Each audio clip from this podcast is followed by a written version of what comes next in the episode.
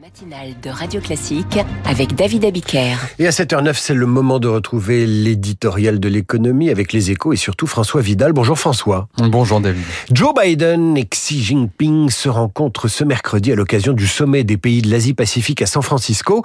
Que faut-il attendre de cette rencontre euh, au sommet?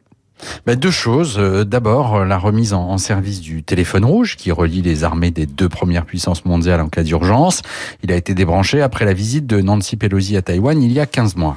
Ensuite, la fin des exportations chinoises des composants du fentanyl, cette drogue de synthèse qui fait des ravages aux États-Unis.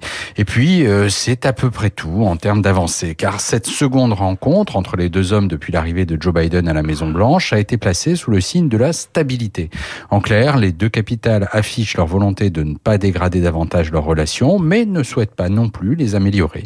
Pas question donc pour les États-Unis de remettre en cause les restrictions imposées aux exportations de technologies sensibles vers la Chine, et pour Pékin de lever le contrôle sur les investissements étrangers ou sur les ventes à l'étranger de terres rares. Alors, peut-on parler d'un sommet pour rien? Alors, pas tout à fait. Hein. Étant donné le niveau de tension atteint ces derniers mois entre les deux pays sur le terrain géopolitique, le choix de placer la rencontre de San Francisco sous le signe du statu quo est en soi une bonne nouvelle. Hein. Il témoigne même d'une forme d'accord tacite entre les deux administrations dans la perspective de la présidentielle américaine. Il faut dire que Joe Biden n'a aucun intérêt à engager un nouveau bras de fer avec la Chine qui pourrait ternir son bilan économique, son principal atout dans la course à la Maison Blanche. Quant à Xi Jinping, qui doit gérer la crise de de sa propre économie, il a forcément en tête que les échanges commerciaux entre les deux pays n'ont jamais été aussi importants que l'an dernier et donc qu'il n'aurait rien à gagner à favoriser un retour aux affaires de l'épouvantail Donald Trump l'an prochain.